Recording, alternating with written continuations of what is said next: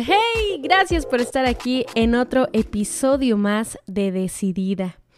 Bueno, pues este tema sí es bastante fuerte. Imagino que muchas chicas se acuerdan de la telenovela Amigas y Rivales de hace ya casi 20 años. ¿Cómo se pasa el tiempo? Y bueno, para las que están un poco más chiquitas, hagan de cuenta que era como rebelde o algo por el estilo. Y se preguntan por qué hago esta referencia.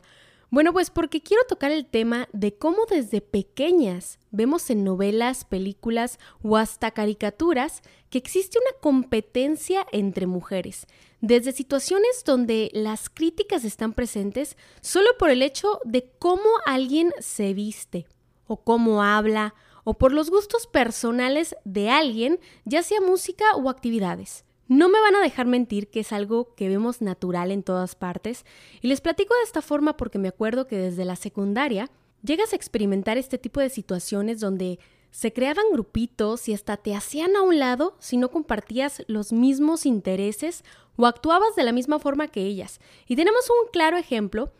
Imagino que conocen la película Mean Girls, aquella película donde sale Lindsay Lohan. Este personaje cambia su forma de vestir y parte de su personalidad para ser de las chicas populares de la escuela.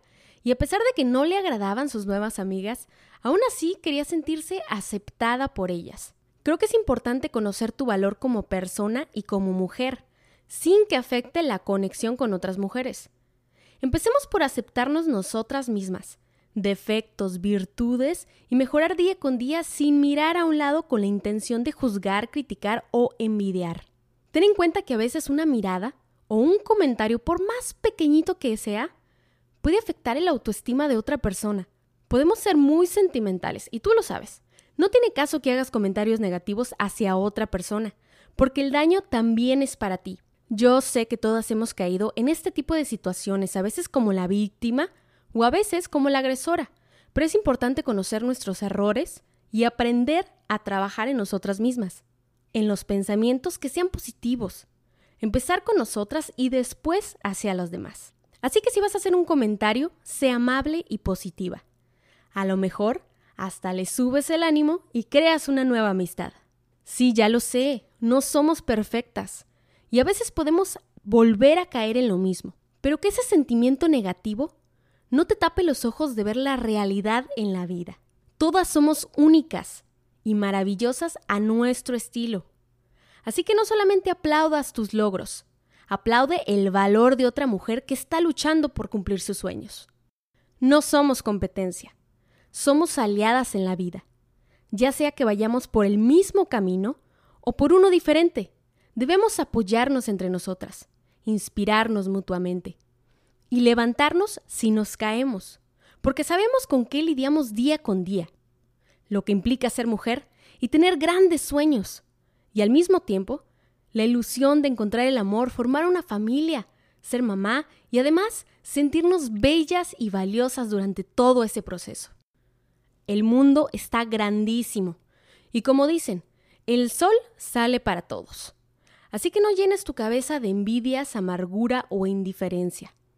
Mejor, sé aquella mujer que apoya a otras, aconseja e inspira, porque no sabes cuándo lo podrías necesitar tú. Empecemos a crear otro tipo de sociedad, donde en lugar de empujarnos o ignorarnos, nos demos la mano con humildad y de una forma sincera.